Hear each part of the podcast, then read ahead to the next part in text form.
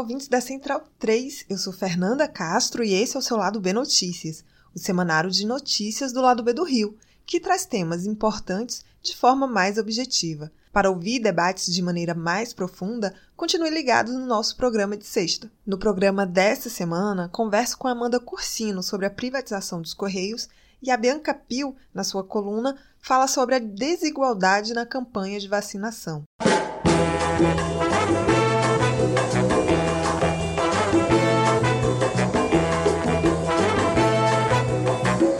Projetos de destruição e entreguismo de Bolsonaro é a política de privatização de nossas grandes estatais. Desde que iniciou seu governo, a pauta da privatização aparece como carro-chefe na política econômica de Paulo Guedes. Após aprovar a privatização da Eletrobras, quem está na mira do governo é o Correios, que pode ser 100% privatizada caso a MP 591-21 seja aprovada, e ela pode ser votada ainda nessa semana na Câmara dos Deputados. Para a gente entender um pouco mais sobre esse projeto e também a importância da função pública dos Correios, eu converso com Amanda Corsino. Ela é presidente do Sindicato dos Trabalhadores dos Correios de Brasília, Sindect, e diretora da Federação Nacional dos Trabalhadores do Correio, FENTECT.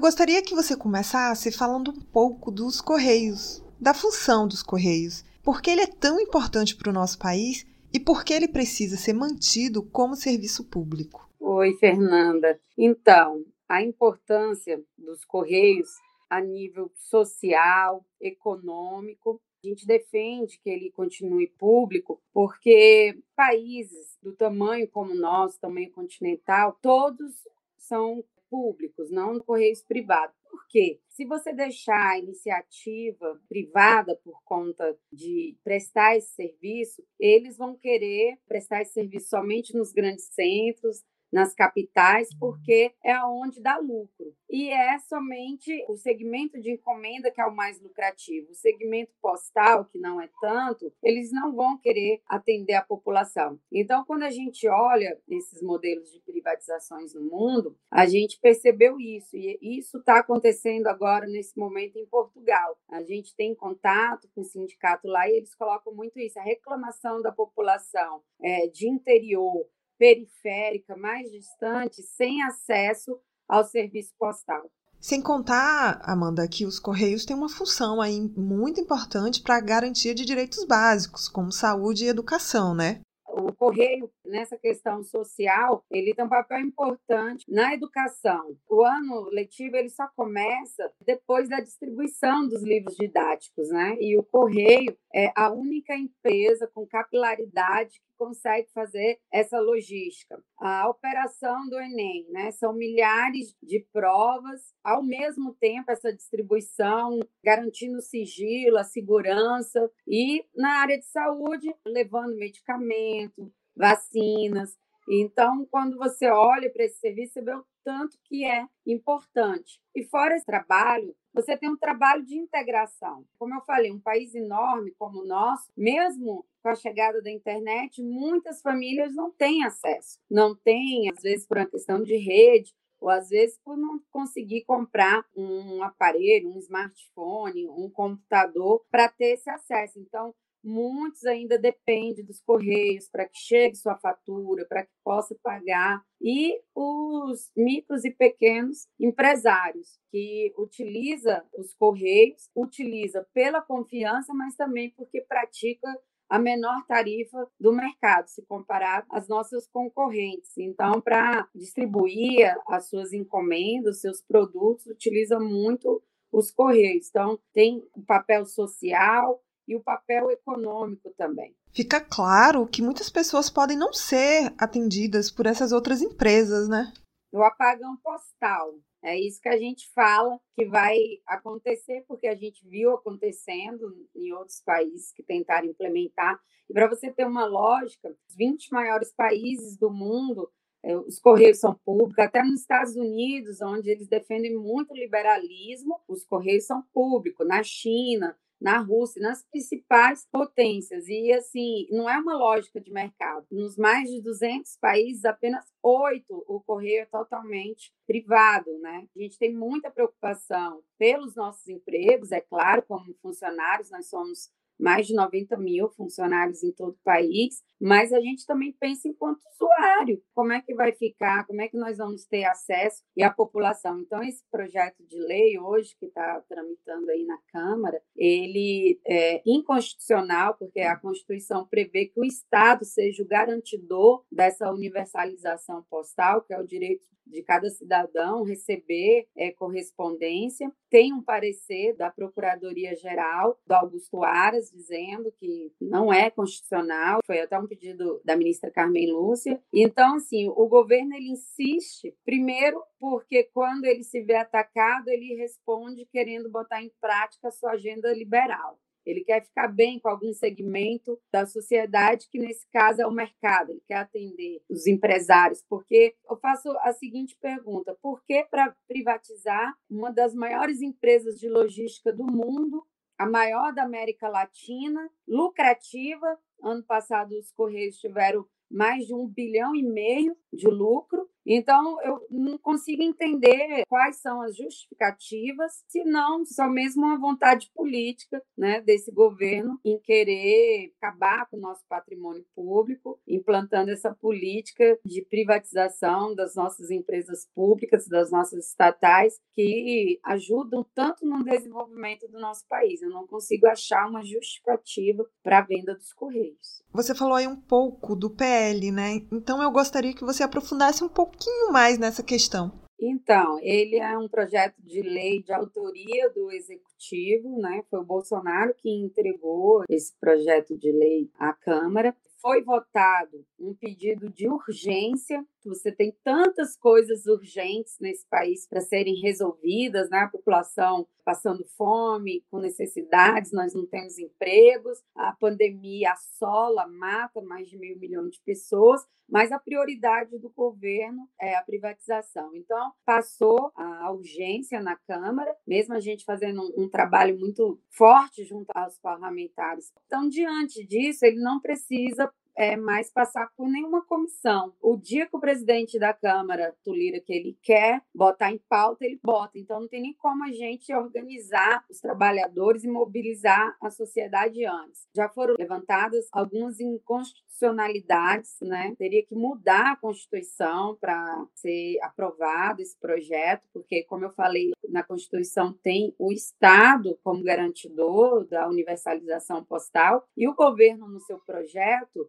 ele não explica como que vai garantir isso. Só fala que a empresa que assumir terá, mas a gente não vê como isso vai ser possível do tamanho que é o nosso país, né, das suas dificuldades e é vender através de um leilão 100%. Então, o Estado nem ficaria ali com alguma participação, não. Isso nos preocupa mais ainda, porque a comunicação ela faz parte da soberania do país. E aqui no Brasil, não. Eles querem se desfazer totalmente, como foi na questão da própria Eletrobras. E também nos preocupa muito a questão do sigilo. Você recebe ali a sua CNH pelos correios, vem ali o número dos seus documentos, RG, CPF, você tem a questão das provas do Enem, você tem a distribuição de urnas eletrônicas na época da eleição. Você não sabe se essas empresas privadas, como elas vão garantir esse sigilo. E não vemos como uma empresa só vai conseguir comprar os Correios. Eu acho que a grande ideia é destruir os Correios e fatiar o mercado. Quem vai pagar o preço é a população, porque mesmo os Correios ele não tem é, monopólio no segmento de encomenda, só tem no segmento postal e mesmo assim pratica uma das menores tarifas do mundo, tá entre as cinco menores tarifas do mundo. E o que a gente viu em casos de privatizações é o tarifaço, é subir bastante, então vai onerar e não vai atender a população. É, essa questão aí que você traz do sigilo, ela é muito séria, a gente tem que ficar muito ligado nisso, porque são nossos dados que estarão nas mãos de empresas privadas. Mas é, você falou aí que não dá para mobilizar muito. Eu queria que a gente entrasse nessa questão um pouquinho agora. Você falou dessa mobilização que está difícil por causa dessas datas. Mas diz aí para a gente o que vocês têm feito de mobilização. Então, Fernando, desde a primeira vez que o governo Bolsonaro anunciou sua intenção de, de privatizar a empresa, ainda em 2019, nós é, montamos um comitê contra a privatização dos Correios, que é composto e, por um membro de cada sindicato, mas a direção da, da nossa federação, que é nacional. E desde então a gente veio desenvolvendo alguns materiais e fazendo algumas reuniões com parlamentares. Em 2019, antes da pandemia, nós desenvolvemos uma cartilha colocando os principais pontos, porque os Correios não podem ser vendidos, quais os prejuízos para a população, e visitamos todos os gabinetes de deputados lá na, na Câmara, é, entregando essa cartilha. Aí chegou a pandemia, e aí esse trabalho não pôde mais ser realizado presencialmente, e aí a gente passou a fazer essas reuniões de forma virtual. Então, tem uma frente, a Frente Parlamentar em Defesa dos Correios, a qual o deputado Leonardo Monteiro, PT Minas Gerais, é o presidente, e toda semana a gente tem uma reunião fazendo uma avaliação de como está sendo o avanço desse projeto e como a gente pode estar atuando. Então, tem essa atuação junto aos parlamentares e tem o trabalho nas redes sociais. Também federação, sindicatos fazendo várias matérias para explicar esses prejuízos, alguns colocando outdoor, aquele busdor, fazendo panfletagem de carta aberta, para a gente poder fazer a população entender que ela que vai ser a mais prejudicada. E o trabalho de mobilização junto à categoria. Então, a semana a gente fez um ato lá em frente ao Congresso, em frente ao Ministério da Saúde, onde a gente conseguiu a inclusão da categoria no Plano Nacional de Imunização. Então, tem essas frentes, né? Junto aos empregados, à população e os parlamentares, que é o que a gente está focando muito agora, através dos tuitaços, para poder eles enxergarem esse prejuízo, mas assim, muitos nos colocam ali que são questões de interesse, que o governo está jogando pesado através da emenda, tem denúncia desse orçamento secreto. Então, muitos ali, vou te dizer que defendem nem só pela ideologia que defende o liberalismo, mas pela questão do tomar lá da cá mesmo.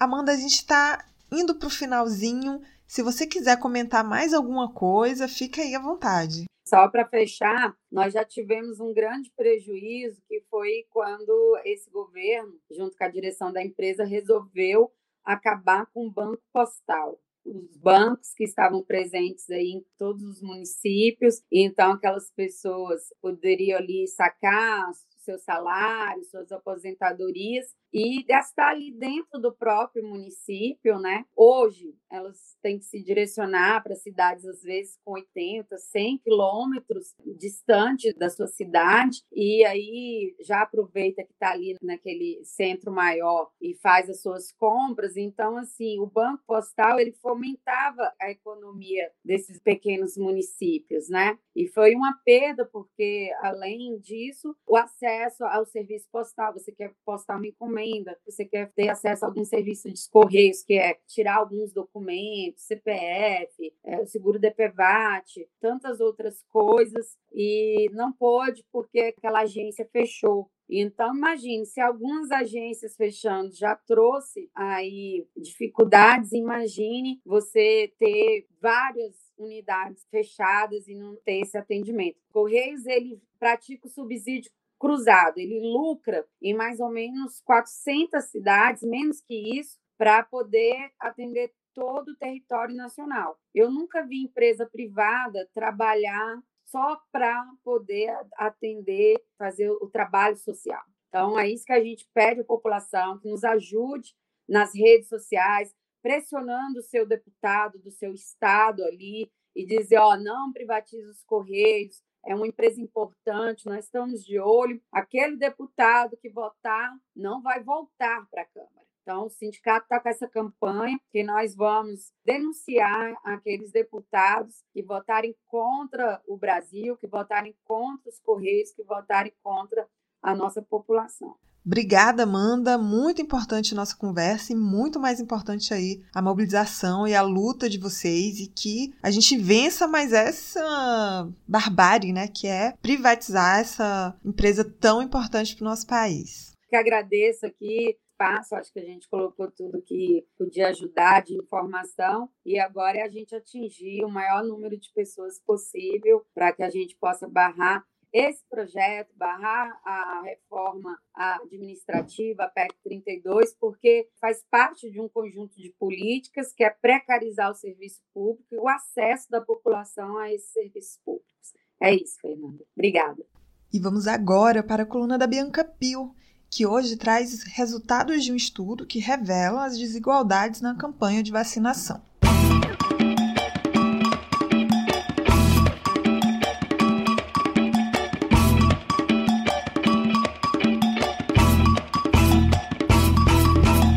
E aí, pessoal, bem-vindos a mais uma coluna minha aqui no lado B Notícias. Bom, a gente tem acompanhado a campanha de vacinação avançando em algumas regiões do país, apesar de ainda serem passos lentos e só com menos de 14% da população imunizada com as duas doses. Hoje eu vou falar de um estudo feito pelo Instituto Polis sobre a vacinação contra a Covid-19 e as desigualdades na cidade de São Paulo. A pesquisa defende uma abordagem territorial e racial para garantir uma maior equidade na vacinação contra a Covid-19. Diante do cenário de escassez de vacinas por conta da estratégia do governo federal de deixar o vírus correr solto, o debate sobre os critérios que definem as prioridades na vacinação é fundamental para potencializar o seu efeito e diminuir o elevado número de mortes diárias. Nós já sabemos, mas não custa repetir. O racismo influencia as condições de vida e principalmente o acesso à saúde, resultando em condições desiguais. E claro, esse cenário não é diferente no caso da Covid-19. A população negra está mais exposta e sofre com as condições desiguais de acesso à prevenção, ao diagnóstico e acompanhamento da Covid-19. No Brasil, a população negra e indígena tem 39% mais chances de morrer por Covid-19 do que a população branca. As taxas de mortalidade mostram que homens negros têm 52% mais chances de morrer de Covid do que homens brancos, assim como as mulheres negras apresentam 56% maior mortalidade do que as mulheres brancas. O planejamento da imunização não pode ignorar os efeitos desiguais da pandemia sobre a população, e é fundamental que o fator racial seja entendido como um elemento chave nas ações de combate ao coronavírus. O Instituto Polis defende que sejam identificadas as regiões das cidades onde o vírus mais circula e onde ele faz mais vítimas para serem priorizadas em um processo de vacinação. Aqui vale lembrar que a vacinação só tem sentido como estratégia de proteção populacional se ela tiver uma escala demográfica. O estudo do Instituto Polis, divulgado em julho, revela que a campanha de vacinação de São Paulo enfrenta uma subnotificação racial. 61% das pessoas que receberam o imunizante não tiveram sua cor identificada pelo sistema de saúde. E aqui agora eu vou abrir aspas para citar um trecho dessa pesquisa. Este padrão de preenchimento e de omissão da informação pode ser entendido como um sintoma do racismo estrutural dentro do sistema de saúde e do modo como se opera a produção de dados. O fenômeno do imaginário da não racialização da população branca tem como consequência esse tipo de subnotificação, em que apenas as pessoas negras, indígenas e amarelas tem sua raça reconhecida e anotada. É como se, neste padrão de preenchimento de informações, pessoas brancas não tivessem raça e a notificação deste campo só fosse necessária quando a pessoa vacinada é preta ou parda. Não é possível afirmar que as doses sem informação de raça e cor tenham sido aplicadas apenas em pessoas brancas, mas o mapa sugere que a maioria daqueles 61% não notificados deve ser composta pela população branca dado a distribuição espacial das diferentes raças na cidade de São Paulo. Fecha aspas.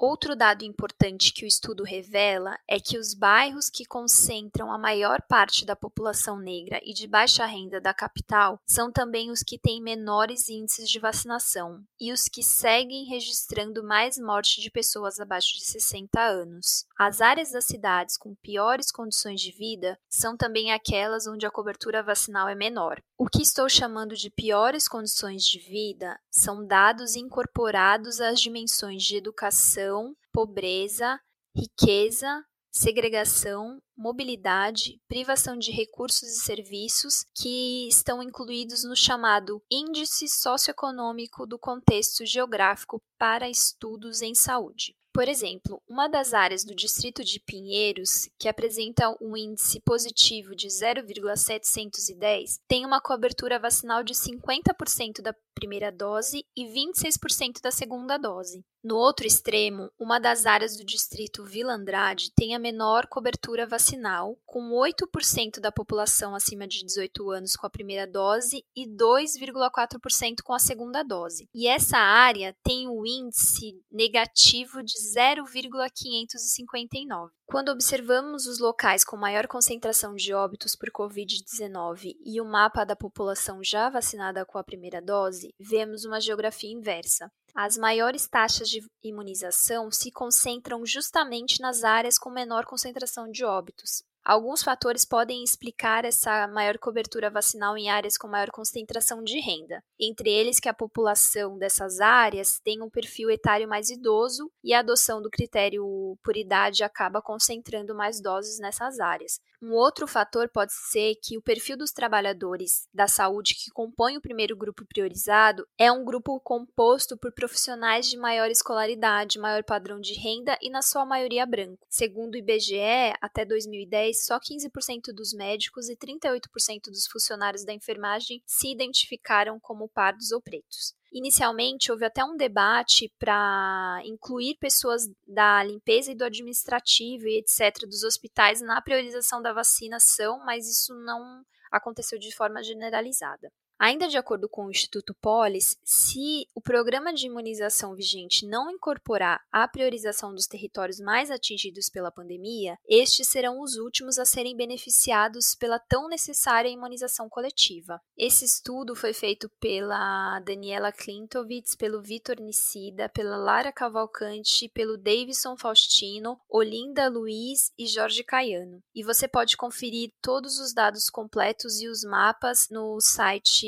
polis.org.br barra estudos. Bom, gente, esse mês é isso, vou ficando por aqui. Eu queria pedir para vocês enviarem comentários lá no Twitter, a minha arroba é, é arroba biancapil, com YL. Me digam o que, que vocês estão achando, enfim, as minhas colunas têm muito essa característica de trazer estudos, dados, me contem se vocês acham um pouco maçante eu ficar falando um monte de número, etc. Mas eu queria ouvir de vocês também que temas que vocês gostariam de ver abordados por aqui.